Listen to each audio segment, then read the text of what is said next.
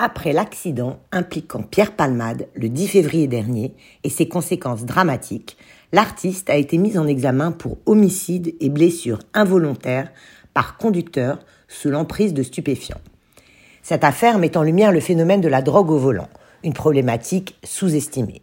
Chaque année, 700 personnes sont tuées sur les routes dans un accident impliquant un conducteur ayant consommé des drogues le ministre de l'Intérieur, Gérard Darmanin, a annoncé il y a quelques jours qu'il souhaitait durcir les règles relatives à ce délit. Actuellement sanctionné avec un retrait de 6 points, l'infraction pourrait être punie par le retrait de 12 points, soit l'annulation systématique du permis de conduire. Avec cette annonce viendrait la requalification de l'homicide involontaire par conducteur sous l'emprise d'alcool et de stupéfiants en homicide routier, afin de supprimer la zone d'ombre entourant l'implication, la conscience et la volonté ou non d'un conducteur prenant la route en état d'ébriété.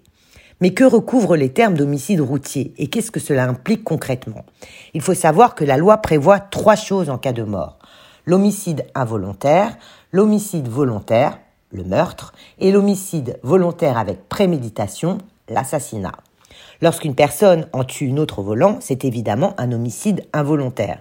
Et les sanctions encourues sont aggravées lorsque l'on roule trop vite ou encore si l'on a pris des stupéfiants. Dans ce dernier cas de figure, on peut risquer jusqu'à 7 ans de prison. Alors, où se situerait la qualification d'homicide routier dans cet éventail juridique? Le ministre de l'Intérieur n'en a pas encore défini les contours. Y aurait-il donc un fait volontaire dans l'homicide routier? Tous les juristes diront que ce n'est pas un homicide volontaire, mais un homicide involontaire avec prise de risque. En tout cas, la question reste ouverte devant cette sorte d'homicide hybride. Pour certains, il ne s'agit que d'un coup médiatique. Des accidents mortels avec stupéfiants, tels que celui causé par Pierre Palmade, sont malheureusement assez courants. Cette qualification d'homicide routier ne serait peut-être pas appropriée juridiquement donc.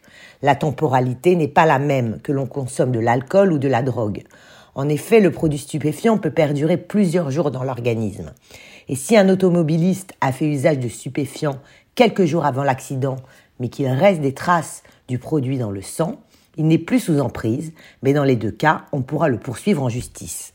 Le danger est donc de qualifier un accident mortel d'homicide routier, quand bien même celui-ci est involontaire et que la consommation de drogue s'est effectuée bien en amont. De leur côté, les associations et avocats de victimes de la route accueillent avec réserve les annonces du ministre de l'Intérieur. Cette requalification est demandée par plusieurs associations, mais elles considèrent qu'il faut aller beaucoup plus loin dans la fermeté envers la délinquance routière et qu'il ne suffit pas simplement de changer le nom d'une infraction. Le ministère de l'Intérieur a du pain sur la planche. Affaire à suivre donc.